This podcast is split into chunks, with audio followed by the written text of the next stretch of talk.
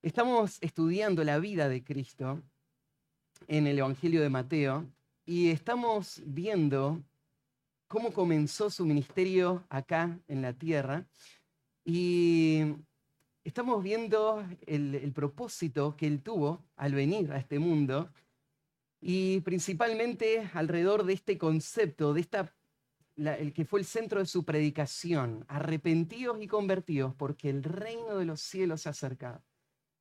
Cristo vino a buscar y a salvar lo que se había perdido, pero Él vino a establecer un reino. Él, vino a cumplir las promesas que se habían hecho en el Antiguo Testamento de un rey que iba a traer la bendición de Dios para todo el planeta, para todas las familias de este mundo. Y Cristo es ese rey. Él nació como el rey prometido con las señales que lo anunciaron. Y él tuvo la, garantía o la confirmación del Padre el día que él se bautizó frente a toda la gente que estaba ahí presente. Él es el Hijo de Dios. Él es el Rey prometido. Juan el Bautista lo señaló también. Él es el Cordero de Dios que quita el pecado del mundo. Así que Jesús tiene las credenciales para convertirse en ese rey. Y él empezó su ministerio acá en la tierra como un predicador, porque su reino se iba a construir con el poder de la palabra, la palabra predicada. Y Jesús empezó a recorrer toda la zona de Galilea, la zona más oscura de Israel, predicando el Evangelio del reino. Después de un año de estar predicando y de hacer muchas señales, ahí llegamos al capítulo 5 de Mateo, donde Jesús ahora está en una montaña junto con sus discípulos y una gran multitud que se había reunido ahí. Y él va a predicar el sermón más famoso de toda la historia. Podríamos decir el sermón tal vez más importante de toda la historia. Porque toda la historia de la humanidad gira alrededor de Cristo y este propósito que él tiene de establecer el reino que el Padre le dio. Y acá en Mateo capítulo 5, Jesús en ese monte va a predicar a toda esa gente en cuanto al reino. Él le va a explicar de qué se trata ese reino. Eh, cómo este reino es distinto a todo lo que ellos jamás habían visto antes. Y él eh, va a explicarles que su reino va a tener una característica. Va a estar marcado por una justicia que este mundo nunca había visto. Todos los que sean parte de su reino iban a ser personas que iban a ser transformadas, sus corazones iban a ser transformados, y ellos iban a poder vivir de acuerdo a una justicia mucho superior, mucho más alta que la que este mundo había conocido hasta ahí. Y en, los primeros versículos del sermón vemos, vimos cómo Jesús habló de ese corazón transformado y después empezó a hablar de forma práctica cómo se ve la vida de una persona que ahora es parte del rey. Está Jesús pasando por una serie de ejemplos, donde Él nos está mostrando cómo se ve la vida de un discípulo de Cristo, cómo se ve la vida de alguien que es parte del reino. Y eso tiene que ver con nosotros hoy, porque cuando estudiamos estos pasajes, tenemos que mirar nuestra vida y pensar, el reino de Cristo está acá. El reino de Cristo está hoy en todo, todos aquellos que han sido salvados por gracia y que ahora están sujetos a Cristo y que viven de acuerdo a su ley. Hoy la iglesia es la expresión de ese reino. Y cuando leemos nosotros este, estos pasajes, tenemos que mirarnos y pensar, somos nosotros, hombres y mujeres, que reflejamos esta ética del reino que Cristo está señalando acá. En el tiempo de Cristo había muchos religiosos que iban a quedar afuera del reino. Iban a quedar afuera del reino porque ellos no estaban interesados en un cambio de corazón. Ellos solamente querían una apariencia de piedad. Ellos solamente querían algo externo, algo estético, pero no querían un cambio de vida. Y entonces Jesús los va a denunciar a ellos, a los religiosos de esa época, y les va a decir, ustedes están afuera del reino. Porque los que son parte de mi reino son personas que fueron cambiadas en su corazón y que van a vivir una justicia práctica, interna y externa. Entonces, ese día, cuando Jesús predicó este sermón, había muchos en la audiencia que iban a ser incomodados porque se iba a dejar ver que ellos no eran verdaderos seguidores de Cristo. Eran personas que mm, vivían una justicia solo de apariencias. Y era importante que ellos se den cuenta que, que ellos eran hipócritas, porque ningún hipócrita iba a heredar el reino de Cristo. Y entonces, en un sentido, cuando Jesús está predicando, Jesús está apelándole a ellos y está diciéndoles, ustedes están afuera, sin importar su historia, su linaje, sin importar cuánto ustedes están haciendo en la obra del Señor, ustedes están fuera del reino. Porque su justicia es solamente una justicia humana, es una justicia de, de apariencia, es una justicia de hipocresía. Y Jesús le va a llamar a venir al reino a la vez este mensaje es un mensaje para todos los verdaderos discípulos de Jesús. Y, este mensaje le está diciendo a los discípulos, esta es la forma de vida para todos los que me siguen. Entonces ellos se tienen que poner al lado de estas demandas y tienen que vivir de acuerdo a la ética del reino, a la ética de Cristo. La semana pasada em, estábamos en el versículo 31 y 32 y, fue la, la tercer marca de un verdadero discípulo de Cristo. La, primera fue cuando Jesús habló de que un discípulo de Cristo no es solamente alguien que no asesina, sino que es alguien que no guarda enojo en su corazón. Porque mm, Dios ve el corazón y Dios quiere una limpieza completa de la vida de la persona. La, segunda marca fue que un verdadero discípulo de Cristo es alguien que no solamente no comete adulterio físico, sino que no mira a una mujer para codiciarla. Y, y si es que él lucha, él va a hacer lo que sea necesario para escapar de ese pecado. La tercera, que fue la que vimos la semana pasada, el versículo 31 y 32, Jesús habló acerca de otro tema muy candente en su tiempo y en el nuestro también y era el tema del, divorcio. Y Jesús explicó que todos los que son parte de su reino van a vivir de acuerdo al diseño original de Dios para la familia y para el matrimonio. Y que no van a pecar a través de el divorcio llevando al adulterio, sino que van a vivir una vida de fidelidad y van a mantener ese voto matrimonial. Hoy vamos a ir al, al siguiente, al cuarto, concepto, la cuarta ilustración, y hoy vamos a hablar acerca de la mentira. Jesús va a demostrar cómo la mentira saca a luz también nuestro corazón. La mentira es un problema muy común en nuestro tiempo. Es, es un pecado tan común que se ha naturalizado. No hay ningún ningún lugar en nuestra sociedad que esté ajeno a la mentira. Las personas mienten en sus trabajos, mienten en la escuela cuando se copian de un examen, mienten en las relaciones de amistades, en el matrimonio, en la familia. La mentira se ha llegado a naturalizar a tal punto que hoy se piensa que es una parte necesaria de la vida donde le hemos justificado y hemos creído, ¿no es cierto?, de que hay mentiras que son piadosas y que no hacen tanto daño, que tenemos que cuidarnos de ciertas clases de mentiras y todos sabemos que esas mentiras son un problema, un peligro, pero que, que en realidad hay un, hay un mundo muy grande de, de una comunicación no honesta que es una parte normal de la vida.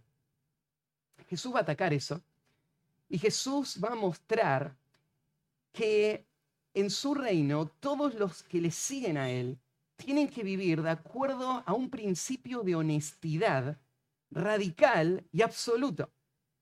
que rompe con todos los patrones de, de esta sociedad y de este mundo, pero que sacan a relucir el carácter de un verdadero creyente.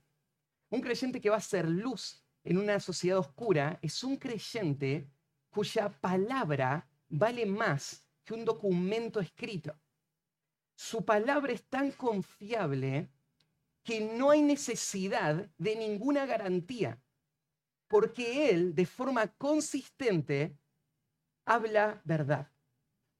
Así que eso es a lo que fuimos llamados hoy, en medio de un mundo de engaño y de simulación, vivir en verdad. El Salmo 12 tal vez presenta un cuadro de cómo vamos a vivir en medio de esa generación oscura. Déjenme solo leerles el versículo 1 y 2 antes de leer el pasaje de Mateo 5. Dice así, Salmo 12, 1. Salva, oh Jehová, porque se acabaron los piadosos, porque han desaparecido los fieles de entre los hijos de los hombres. Habla mentira cada uno con su prójimo, hablan con labios lisonjeros y con doblez de corazón. Jehová destruirá todos los labios lisonjeros y la lengua que habla jactanciosamente. No podríamos decir que este salmo refleja muy bien nuestra sociedad hoy.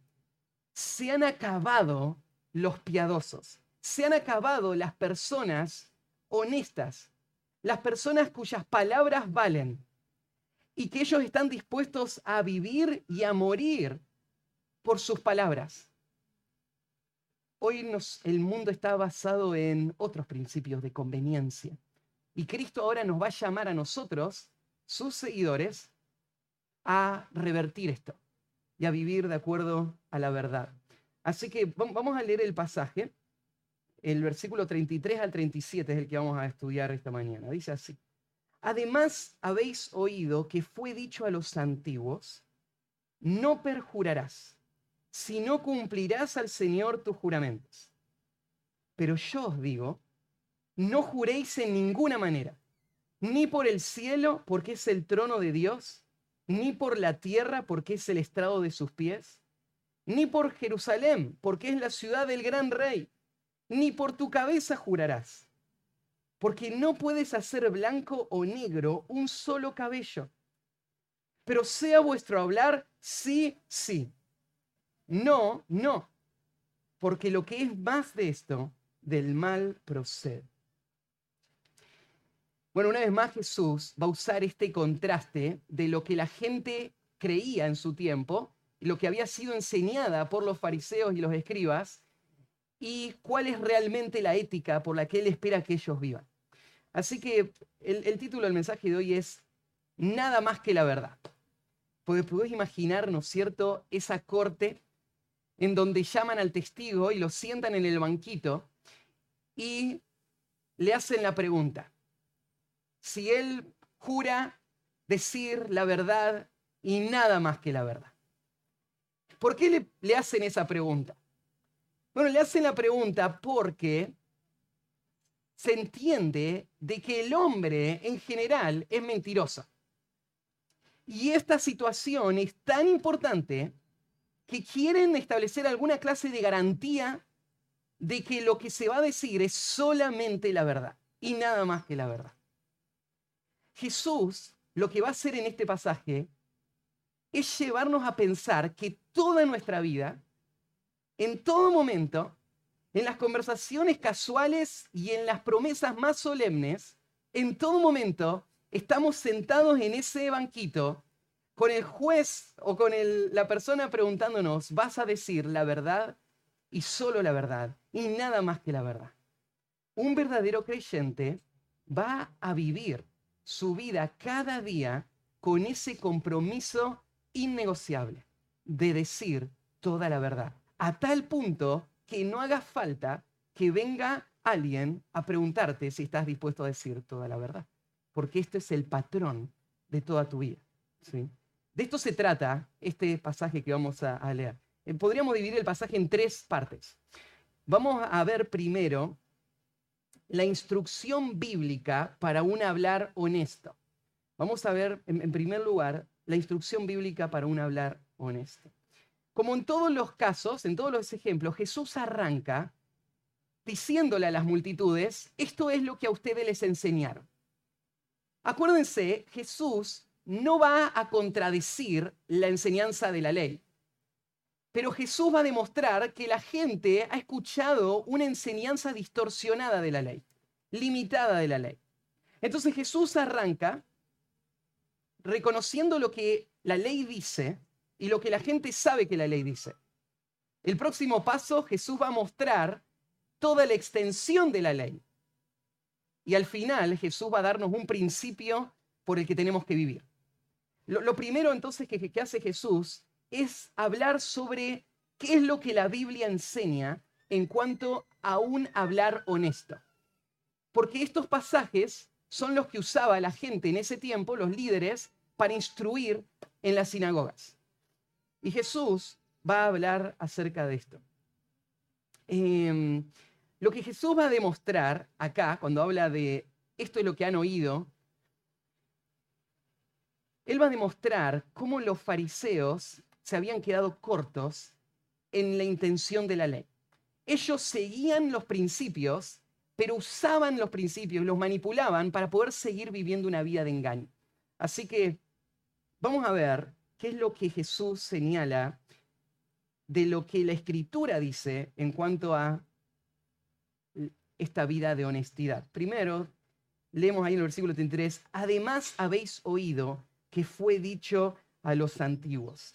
Hay algo interesante acá en el texto que no se ve tan claro en el, español, pero esa palabrita además, con la que empieza el versículo 33, es la primera vez que aparece y es la única vez que aparece en toda, en toda la lista de ejemplos que está dando Jesús. Jesús dio tres ejemplos y sumó las tres ideas y ahora dice además y nos va a dar tres ideas más. Por lo tanto, los seis ejemplos que está dando Jesús se podrían dividir en dos grupos. Hay tres y tres. Ahora estamos entrando al segundo grupo de ejemplos. ¿sí? En este segundo grupo de ejemplos, eh, Jesús va a, a de nuevo usar la misma fórmula habéis oído que fue dicho a los antiguos. O sea, desde tiempos antiguos hay maestros que están enseñando que así es como tienen que vivir. Y le enseñaron una ética a la nación de Israel. Le enseñaron, si ustedes cumplen con estos principios, Dios está contento. Y entonces estamos cumpliendo con la ley. Estos hombres eran estudiosos. Ellos sacaban sus ideas de la Biblia, sacaban del, Pentateuco sus ideas. Y se las habían estado enseñando a todo el pueblo de Israel con mucha diligencia. Pero aunque eran estudiosos, no eran, no eran hombres íntegros. Porque ellos usaban lo que estudiaban para proteger sus vidas de pecado. Ellos no estaban estudiando la Biblia para que la Biblia los exponga, ellos estaban estudiando la Biblia para demostrar que ellos eran justos, y habían creado todo un sistema de hipocresía con principios muy superficiales. Y de esto es que Jesús está hablando acá. Entonces, ahora sí, vamos, vamos al principio que ellos habían estado enseñando. Y este es, habéis oído, no perjurarás si no cumplirás al Señor tus juramentos. Hasta ahora, cada vez que Jesús habla del Antiguo Testamento, siempre cita pasajes específicos. En, este ejemplo, Jesús no cita un pasaje puntual, sino que da una idea que abarca muchos pasajes. Pero está representando lo que la gente, los fariseos de ese tiempo estaban enseñando. Cuando, cuando vos lees este principio, ¿qué, ¿qué significa esto de no perjurar? La palabra perjurar, que aparece en el versículo 33, y la palabra no juréis, que aparece en el, el versículo 34, tienen la misma raíz. Es, el mismo concepto. Perjurar, la, primera vez que aparece la palabra, tiene que ver con eh, fallar a un juramento que se haya hecho. La práctica de los juramentos es una, práctica muy, muy antigua. Muchas culturas practicaban esto. ¿Y, de qué se trataba esto de jurar? Bueno, em, el juramento, en esencia, era poder dar una garantía extra a la afirmación que estaba dando yo. Si yo le decía a una persona que cierta cosa era verdad, o que yo le prometía hacer cierta cosa, podía ser que la persona no confíe en mí. Y entonces yo usaba el juramento para garantizarle a esta persona que lo que yo estaba diciendo era verdad. ¿Y qué era un juramento? Básicamente un juramento era invocar a los dioses y ponerlos a los dioses por testigos de esta promesa que yo le estaba haciendo. Entonces, yo te juro por, y se decía el nombre de algún dios que esa cultura creía, y entonces se pensaba en lo siguiente, si esta persona me lo está jurando por este dios, debe ser verdad. Y entonces eso daba cierto respaldo a lo que se estaba diciendo. El, hecho de jurar no es visto en la Biblia como algo malo. Hay hombres piadosos en el Antiguo Testamento, en el Pentateuco, que los vemos jurando. Eh, ahí en Génesis, por ejemplo, 21, aparece Abraham eh, pidiéndole a un siervo suyo que era un juramento, y él mismo jurando. En Génesis 47, versículo 30 y 31, lo vemos a Jacob jurando. En Génesis 50, 25, a José haciendo que, sus hijos le juren a él que iban a agarrar su cuerpo y que lo iban a llevar a la tierra prometida después. Entonces, si vos lees el Pentateuco, no te da la impresión de que un juramento es algo malo. Un juramento es algo bueno. Es algo que personas que entienden que esto que se está diciendo es muy importante, quieren confirmarlo con una promesa. Entonces, no, no está mal, no, es malo en esencia. Es más, en Hebreos capítulo 6, versículo 16 y 18, se nos muestra que Dios mismo ha hecho juramentos.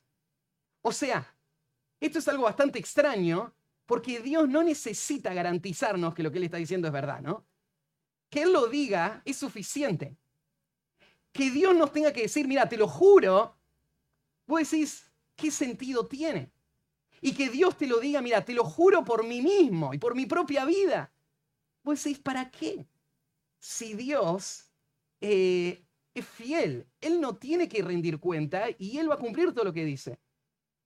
Pero vos ves que aún Dios ha usado este recurso del juramento, no porque Él vaya a fallar o no sea confiable, sino para usar una herramienta humana que nosotros entendemos para que veamos que lo que él está diciendo es absolutamente cierto. Entonces, este concepto de juramento no, no, no es malo por sí mismo, es más, Dios tomó esta idea del juramento y la reguló en el Antiguo Testamento. Dios dijo de qué manera su pueblo tenía que jurar. Entonces, vos ves en Deuteronomio 6, versículo 13, que dice así, a Jehová tu Dios temerás, y a Él solo servirás, y por su nombre jurarás. Entonces Dios tomó esta práctica que ya tenía la gente y le dijo, bueno, quiero que, que juren, pero el juramento va a ser solamente por mi nombre. ¿Y por qué Dios querrían que juren por su nombre? Bueno, su nombre es santo. Y Dios quería que su pueblo no viole sus compromisos. Dios quería que su pueblo hable siempre verdad. Entonces Dios le puso presión. Dijo, bueno, van a jurar, pero van a jurar por mi nombre. Si una persona juraba por el nombre de Dios, pero no tenía la intención de, de hacer lo que estaba diciendo, iba a ser culpable de romper el mandamiento de la ley de no tomar el nombre del Señor en vano iba a ser un profano, porque estaba usando el nombre de Dios, pero no estaba queriendo cumplir lo que, iba, lo que había dicho. Entonces Dios agarró su nombre, lo puso en medio de los juramentos para mostrarle al pueblo de Israel lo crítico que era cumplir todo lo que decían. Entonces, no quiero que juren por cualquier cosa para que se sientan libres de romper ese juramento. Quiero que juren por mi nombre para que no tengan opción. Porque no obedecer, o sea, no cumplir tu promesa, sería una afrenta contra el nombre de Dios. No cumplir tu promesa sería un desprecio del nombre de Dios. Sería un atentado contra Dios. Entonces, este era el mandamiento. Hay, muchos textos, déjeme leer alguno más, en cuanto al cumplimiento de las promesas. ¿Qué dice el Antiguo Testamento en cuanto a cumplir las promesas? Em, en Deuteronomio 5.11 dice, no tomarás el nombre de Jehová tu Dios en vano, porque Jehová no dará por inocente al que tome su nombre en vano. En, en Levítico 19.12 dice, y no juraréis falsamente por mi nombre, profanando así el nombre de tu Dios, yo Jehová. Ahí en Levítico 19.12. Entonces, esta es la idea. Si yo me comprometo a algo, esto es algo serio. Dios espera que yo cumpla con todas mis palabras. Dios lo hace, Dios me pone presión porque sabe que yo sería tentado a no cumplir. Entonces dice, bueno, si no cumplís tus palabras, eso va a representar un menosprecio de mi nombre, porque por mi nombre vas a jurar. Así de importante en el Antiguo Testamento la palabra de una persona. Cualquier cosa que esta persona en la que se comprometía. Entonces Jesús está avalando esto. Está diciendo, ustedes escucharon, no perjurarás, sino cumplirás al Señor tus juramentos. Lo que hayas dicho, lo tenés que cumplir. Em, hay, una, algo interesante en esta expresión, cumplirás al Señor. Ahí la expresión al Señor está indicando que el que va a ser afectado por mi promesa en última instancia es Dios mismo. A veces cuando nosotros interactuamos con hermanos o con personas, estamos pensando solamente en nosotros dos. Pero hay una persona más involucrada cada vez que yo tomo un compromiso, cada vez que yo digo algo. Y esa persona involucrada es Dios. Por eso está diciendo, cumplirás a Dios todos tus juramentos. Dios es el que tengo que tener en mi mente. El pueblo de Israel tenía que entender este principio. Una persona es libre de decir o no decir lo que quiera. Pero una vez que dice algo, eso que dice le ata a tener que cumplir con lo que dijo. Entonces, hay muchos textos en el Antiguo Testamento que lo advierten. Déjenme leerles un par. Números 32 dice así, cuando alguno hiciere voto a Jehová, o hiciere juramento ligando su alma con obligación, no quebrantará su palabra. Hará conforme a todo lo que salió de su boca. O Deuteronomio 23, 23. Pero lo que hubiere salido de tus labios lo guardarás y lo cumplirás, conforme lo prometiste a Jehová, tu Dios, pagando la ofrenda voluntaria que prometiste con tu boca. Entonces, uno podría decir, bueno, si decir algo me compromete tanto, entonces es mejor tener mucho cuidado con lo que digo. Y ese principio es verdad. El Antiguo Testamento está lleno de historias de personas que hablaron demasiado rápido y después se arrepintieron por lo que prometieron. Y hubo grandes consecuencias, pero ya no podrían retractarse porque su palabra había salido. Y esto es algo que haríamos bien en considerar. Pero hay otros momentos donde es necesario hablar. Es necesario hacer un compromiso. Les digo, la semana pasada hablamos acerca del matrimonio y dijimos que el matrimonio se establece en base a un pacto. El pacto es ese compromiso que sale de mis labios, donde yo le digo a mi esposa, prometo amarte, cuidarte, serte fiel, hasta que la muerte nos separe. Eso que yo dije esas palabras tienen valor. Y si no fuera a ser por ninguna otra razón, solamente el hecho de que yo le hice la promesa a mi esposa, supongamos que yo encuentro un versículo la semana que viene que me dice que me puedo divorciar sin ningún problema. Todavía tengo otra situación. El día que yo me casé con Neri, por la razón que haya sido, yo le dije a Neri, hasta que la muerte nos separe. yo no puedo romper esa promesa. Si, aunque Dios lo permitiría, mis palabras no lo permitirían. Porque lo que yo digo tiene un carácter permanente para Dios. Dios lo toma en serio. Y eso es final. Cumplirás a Dios todo voto que hayan hecho. Luego decís, bueno, es mejor entonces no comprometerse. No, no, no. Porque el matrimonio tiene que durar toda la vida. Entonces lo que es mejor es comprometerte y cumplir tu compromiso toda la vida. Eso es lo que Dios espera. Entonces podríamos pensarlo de esta manera. Hay dos cosas que Dios tiene en mente. Dios tiene en mente que le demos valor a nuestras promesas y que hagamos las promesas necesarias para que nuestras palabras nos aten a tener que cumplir lo que de otra manera seríamos tentados a abandonar. Y es bueno estar atado a cumplir ciertas cosas. Es bueno hacer votos. Es bueno hacer pactos. Pero todo lo que le prometo a Dios, tengo que cumplirlo. En el transcurso de toda mi vida. Yo me acuerdo de niño, a los ocho años, en un fogón, ahí en Monte, donde yo le dije a Dios por primera vez que yo le iba a consagrar toda mi vida a Él. Sea lo que sea que haya pasado en ese momento, tal vez vos decís, bueno, pero Matías eras ocho años, no entendías todo lo que eso implicaba, probablemente, pero yo se lo dije, ¿no? Y Dios lo escuchó. Yo no tengo opción. Yo no puedo hacer otra cosa. No puedo dedicarme a nada más. Porque yo le dije a Dios que iba a vivir para Él todo mi tiempo, con todas mis fuerzas. Y Dios lo escuchó y yo soy responsable durante toda mi vida, por cada promesa que hice. Esto el Antiguo Testamento es muy claro en, afirmar. Más bien el Antiguo Testamento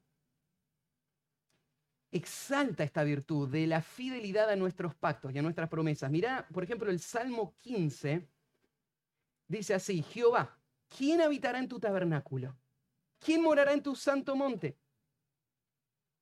Aquel cuyos, a cuyos ojos el vil es menospreciado, pero honra a los que le temen, que, los que temen a Jehová. Y mira el, el versículo 4. El que aún jurando en daño suyo, no por eso cambia. Al final del versículo 4, en el Salmo 15, tiene esa expresión. ¿Quién va a estar en la intimidad de Dios? ¿Quién va a tener el favor de Dios?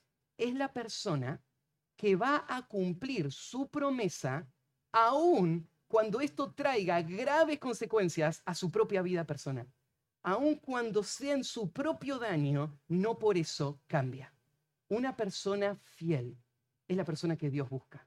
El Salmo 24, 3 y 4. ¿Quién subirá al monte de Jehová? ¿Y quién estará en su lugar santo, limpio de manos y puro de corazón? el que no ha elevado su alma a cosas vanas, ni jurado con engaño. Él prometió, lo que prometió, lo cumplió. Esa es la persona que va a estar en la intimidad con Dios. Entonces, Jesús dice, ustedes escucharon que les enseñaron esto. Y vos decís, pero Matías, si los fariseos enseñaban esto, entonces, ¿qué hay de malo? Ojalá nosotros tengamos gente que nos enseñe esto. Necesitamos entender el valor de la palabra. Pero Jesús va a demostrar que aún esta enseñanza de los fariseos se quedaba corta de todo lo que la ley implicaba. Porque los fariseos habían logrado encontrar un sistema en el que estos mandamientos de los juramentos servían para engañar. Pues sí, ¿cómo? ¿A quién se le puede ocurrir un, ejemplo así? Bueno, hay, hay, dos problemas que vamos a ver ahora en, el próximo punto que Jesús va a señalar en los fariseos. Dos malos usos de los juramentos. El primer mal uso del juramento tiene que ver con usar los juramentos de una forma cotidiana para las cosas más insignificantes posibles. O sea, imagínate una persona que te dice, sí, hoy nos vemos a las 3 de la tarde. Te lo juro por Dios que nos vemos a las 3 de la tarde. Pues sí, pero espera, ¿por qué hace falta que me jures por Dios que vas, a, que vas a venir a las 3 de la tarde. No sería suficiente con que me lo digas. Yo debería confiar en vos. Pero vos sabés que cuando una persona exagera demasiado en cuanto al juramento, más bien tenés que sospechar de que esta persona no va a cumplir lo que te está diciendo, ¿no? Pero los fariseos habían hecho el concepto de juramento, lo habían convertido en algo vano, en algo tan pisoteado que lo que hacía era más bien poner en duda la sinceridad de querer vivir de acuerdo a sus palabras. Este era el primer problema, ahora lo vamos a señalar. El segundo problema es que ellos habían encontrado la trampa para no tener que, cumplir sus, sus juramentos. Porque te acordás que Dios había dicho que tenían que jurar en su nombre, ¿sí? Y solo en su nombre. Y si juraban en su nombre, tenían que cumplir sí o sí lo que decían. Entonces los fariseos habían encontrado la forma de no tener que cumplir lo que decían.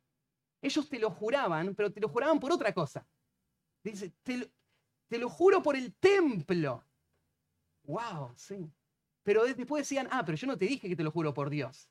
Te lo juro por el templo, te dije nomás, ¿no es cierto? Entonces, no, no cometí ningún pecado, ¿no? no Dios no, está enojado conmigo habían encontrado el sistema para no vivir esta vida de honestidad radical y absoluta en todo lo que decían. Cuando la ley justamente había sido dada para crear este temor y esta disciplina espiritual en donde solo la verdad voy a hablar.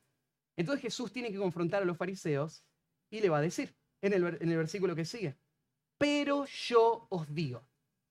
Este pero yo os digo es este contraste que está haciendo Jesús en cada ejemplo, mostrando qué cortos se quedaron. Es verdad, si prometen por Dios, tienen que cumplirlo, pero más te voy a decir yo. Más allá va la ley todavía. ¿A, dónde va la ley? Mira lo que dice Jesús. No juréis en ninguna manera. No juréis en ninguna manera. Esta expresión, no juréis en ninguna manera, te podría hacer pensar que Jesús está prohibiendo toda forma de juramento. Lo cual sería algo extraño porque en el Antiguo Testamento no estaban prohibidos los juramentos. Era algo válido. En el Nuevo Testamento vimos ahí en, Hebreos, Dios jura. Entonces, ¿Jesús cree que todo juramento es pecado? No. Jesús lo que está diciendo es, no juren más de esta manera. Basta de juramentos. Basta. Todas esas promesas vanas, vacías, todos esos compromisos que tomás, no hacen falta si vos vivís una vida honesta. La razón por la que vos seguís haciendo todas esas promesas huecas es porque no estás lidiando con el corazón. Es porque te estás permitiendo vivir una vida falsa. Entonces lo que Jesús dice es, basta de juramentos. Basta de juramentos. Y vos entendés por qué Jesús dice basta de juramentos. Es que hacer un juramento para una persona que no planea cumplirlo no te da ninguna garantía, ¿no? Hay un proverbio que hace un tiempo pasamos ahí como familia en Proverbios 14:5, muy sencillo, pero que va al punto en este concepto. Dice así, Proverbios 14:5, el testigo verdadero no mentirá más el testigo falso hablará mentiras. Pues sí, pero hace falta escribir un proverbio de eso, es, es obvio, ¿no? Pero pensá cómo se aplica a este principio de los juramentos. ¿Para qué jurar? O sea, si una persona dice la verdad, no va a mentir. No hace falta un juramento. Y si una persona miente, por más que te haya un juramento, igual te va a mentir, ¿no? Entonces el juramento no tiene ningún valor en todas nuestras conversaciones todo lo que tenemos que decir para dar garantías de que vamos a cumplir. Si vos no mentís, lo vas a hacer. Y si vos mentís, no sirve de nada todos los argumentos que me estás dando, ¿no es cierto? Igual mentís. No va a poder frenarse. ¿Por qué es eso? Mira, la, el sustento de las palabras no está en las promesas que hacemos con las palabras. el sustento de las palabras está en el carácter de la persona que está diciendo las palabras. Lo que da peso a las palabras y estabilidad y confiabilidad a las palabras no es la promesa que la acompaña, sino el carácter de la persona que las está diciendo. Por lo tanto, Jesús dice, basta, basta de juramentos.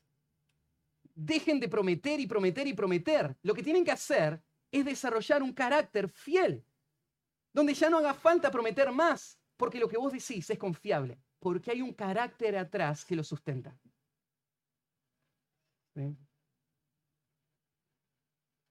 El segundo problema era ellos, ¿se acuerdan que le había dicho ellos? Prometían cualquier, por cualquier cosa y el segundo problema era que usaban estas técnicas.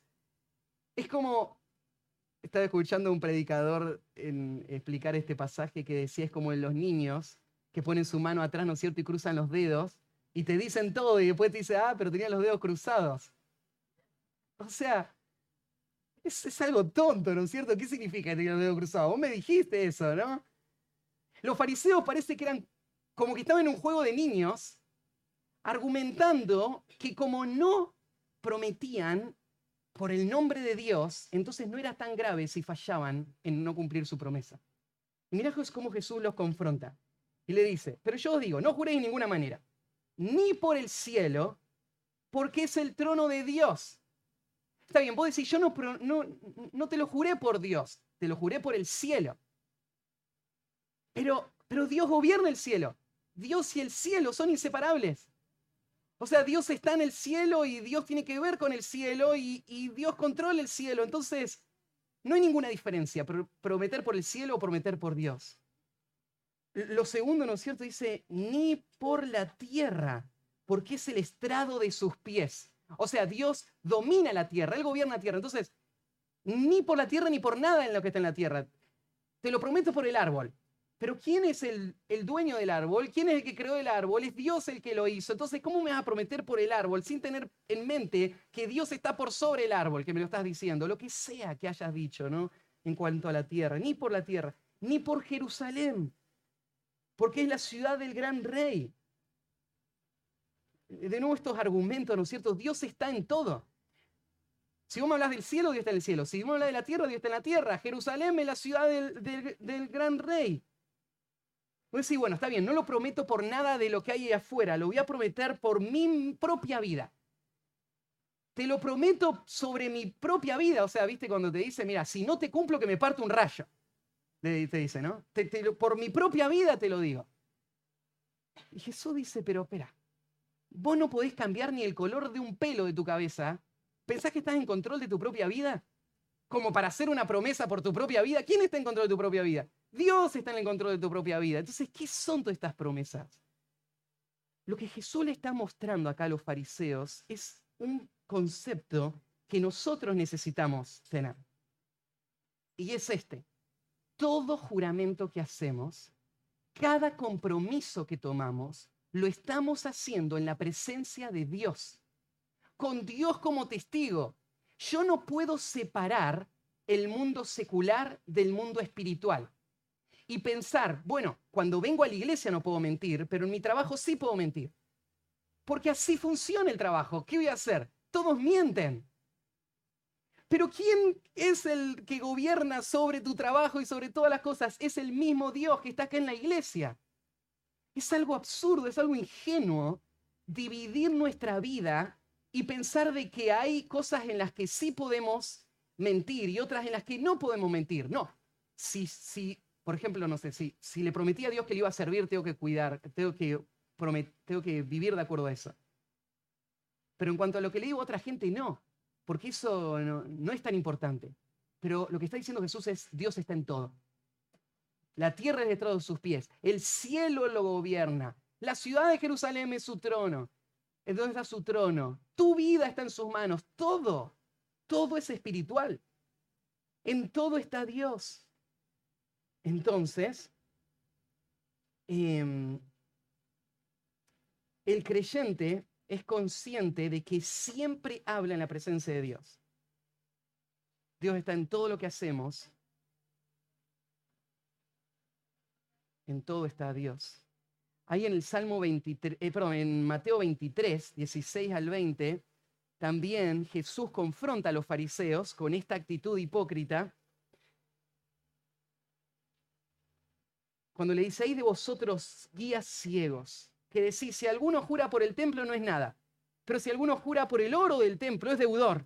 ¡Qué insensatos y ciegos! Porque ¿cuál es mayor, el oro o el templo que santifica el oro? También decís, si alguno jura por el altar no es nada, pero si jura por la ofrenda que está sobre el altar es deudor. Necios ciegos, porque ¿cuál es mayor, la ofrenda o el altar que santifica la ofrenda? Pues el que jura por el altar, jura por él y por el que está sobre él. El que jura por el templo, jura por él y el que, el que lo habita. El que jura por el cielo, jura por el trono de Dios y por aquel que está sentado en él. Entonces Jesús está apuntando al corazón y mostrando lo que hay que hacer no es usar la ley a tu favor para decir, ah, pero yo no prometí por Dios. Lo que tenés que hacer es reconocer que en todo está Dios y tenés que honrarlo a Él en todo. Así que ahora viene el, tercer principio. Vimos en primer lugar la instrucción bíblica para un hablar honesto. El segundo, creo que no se los dije, es la distorsión humana de un hablar honesto, la distorsión humana de un hablar honesto. Y en tercer lugar, la prescripción divina hacia un hablar honesto. La prescripción divina hacia un hablar honesto. Em, ahora va a venir el principio. Jesús te lo va a resumir y te va a decir, así es como hay que vivir. Cada creyente, cada discípulo tiene que vivir de esta manera. Versículo 37. Pero, sea vuestro hablar, sí, sí, y no, no. O como él lo dijo, que tu hablar sea con un enfático sí o con un enfático no. Jesús da una orden acá, cuando usa la expresión sea. Así es como nos debemos conducir. Su autoridad nos está gobernando ahora, dándonos las directivas.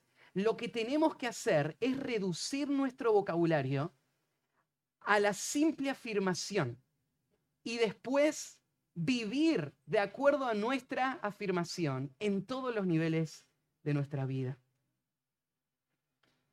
Em, este pasaje lo que está señalando es lo confiable que debe ser el hablar del creyente, como para no necesitar agregar ninguna garantía más que su sola palabra para saber de que por nada él va a quebrantar esa palabra. Así es como tiene que ser el hablar del creyente. Sí y es sí. Definitivo vale más que cualquier contrato que este mundo podría hacer, porque el mundo rompe sus contratos, todos sus contratos. Para el mundo no vale ni siquiera el documento escrito. Ningún compromiso vale para este mundo, pero para el creyente su palabra es definitiva. Y él, su sí, es sí, absolutamente. Y agrega algo más, porque lo que es más que esto del mal procede. Todo lo que va más allá que solamente la afirmación viene del mal. Es lo que le decía antes. Si vos ves a una persona que necesita muchas promesas, es porque no es confiable. ¿Sí? Si vos tenés una persona confiable, te lo dice y es suficiente. Así es como tiene que vivir el creyente. Y algo más. Ahí cuando dice del mal procede, literalmente en el griego dice del maligno procede. Del maligno procede. Y esto está relacionando toda mentira con Satanás, que es el padre de toda mentira. Desde Génesis capítulo 3, su engaño a Eva, en el resto de las escrituras, él es un mentiroso y es un padre de toda mentira. Toda mentira encuentra su origen en Satanás mismo. Por eso un creyente que miente es una contradicción conceptual, ¿no? Porque él profesa estar en Cristo, el cual es la verdad. Y él está gobernado por las escrituras, que son verdad. Y él fue salvado hacia una nueva naturaleza que tiene como característica la verdad. Por eso la mentira es algo contrario al creyente en todas sus formas, su forma secular y en su forma espiritual, en todas las relaciones, en todas las dimensiones de compromisos, los que son simples y cotidianos y los que son trascendentes y muy importantes. El creyente cumple sus promesas. Lo que es más de eso, del mal proceder. Tal vez el ejemplo bíblico triste de la promesa que evidencia a un hombre culpable es Pedro. ¿Se acuerdan Pedro ahí en el, en el jardín del sumo sacerdote cuando a Jesús lo apresaron y él estaba esperando ver lo que iba a pasar y estaba calentándose en un fuego y una mujer lo reconoce y le dice, eh, vos también estabas con Jesús. Su primera reacción fue mentir, ¿no? No, no, yo no estaba con Jesús. De verdad. Al rato, otra persona. Sí, vos sos Galileo, se nota en tu forma de hablar. Y, Pedro no solamente dice, no, no, yo no lo conocía a Jesús. Pedro jura y dice, pero por Dios te lo prometo. Lo trae a Dios como testigo, mostrando este aspecto profano de sus palabras, haciendo a Dios responsable de sus propias mentiras. Y como si eso no fuese a ser suficiente, vino la tercera vez alguien. Y ahí Pedro empezó a maldecir, a insultar y a prometer por Dios de ninguna manera. Y todo esto solamente evidenciaba su culpa. Él estaba mintiendo y él necesitó todos esos argumentos cuando cantó el gallo el dolor. Por lo bajo que había caído, usando el nombre de, de Dios de esta manera, traicionando a Jesús de esta manera y sus lágrimas amargas. Lo que es más que esto viene del maligno. Entonces, ¿qué es lo que Jesús quiere para nosotros en cuanto a nuestro hablar? Jesús quiere que nuestro hablar, en nuestra conversación cotidiana, no requiera ninguna garantía más que solamente nuestro carácter confiable. Y eso se diga siempre. Nuestro sí es sí y nuestro no es no. Hay momentos donde es necesario hacer pactos y hacer juramentos. Esos juramentos tienen que ser dejados para esas circunstancias especiales y tienen que cumplirse aunque tu vida esté en juego. Porque Dios es el testigo, siempre, en todas las ocasiones. Déjenme cerrar con algunas aplicaciones. Ahí en Santiago 5:12 dice así, pero sobre todo, hermanos míos, no juréis, ni por el cielo, ni por la tierra, ni por ningún juramento, sino que sea, que vuestro sí sea sí y vuestro no sea no, para que no caigáis en condenación. Entonces, la primera pregunta es, ¿es tu carácter confiable? ¿Es tu conversación tal que tu palabra es un hecho? Sin importar en qué dimensión o en qué ámbito, tenés que examinar tu conducta. Tal vez es en una agenda irrealista en donde no puedes cumplir tus compromisos con personas cuando le decís voy a hacer esto y no lo puedes hacer. Algo tan simple como eso. O cuando vos estás manipulando cosas para tu conveniencia y corriendo los márgenes de tus afirmaciones y lo que vos estás diciendo. O cuando vos literalmente estás ocultando cosas en tu corazón y no estás siendo honesto con, con vos y con las personas que hay a tu alrededor de lo que otros deberían saber.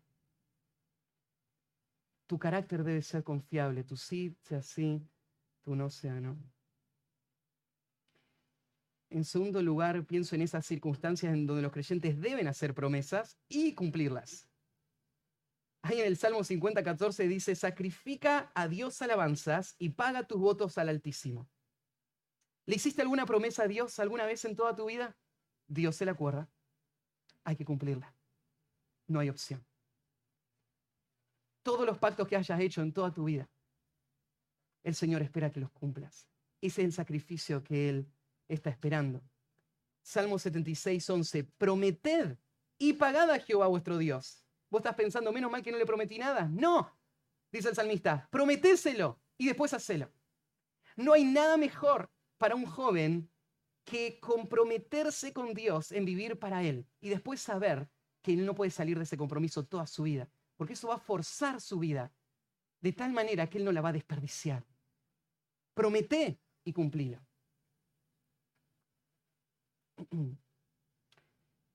Seis cosas aborrece Jehová y aún siete abomina su alma.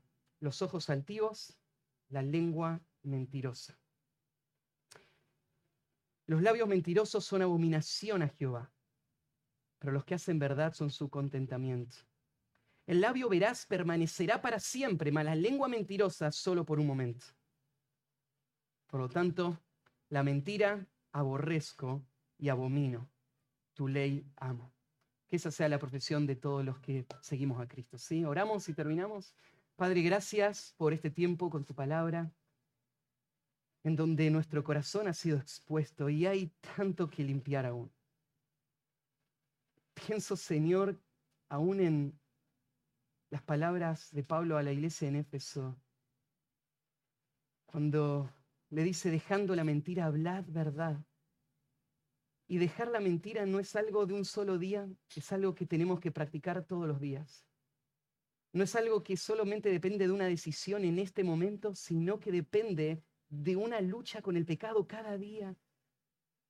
Pero te pedimos que lo hagas en nosotros. Queremos avanzar hacia una vida honesta, un hablar honesto. Nosotros que profesamos a Cristo no solamente queremos la hipocresía de la imagen, sino queremos la realidad. Queremos honrarte a ti en nuestro corazón y vivir para tu gloria. Y te encomendamos esto a ti en el nombre de Cristo Jesús. Amén.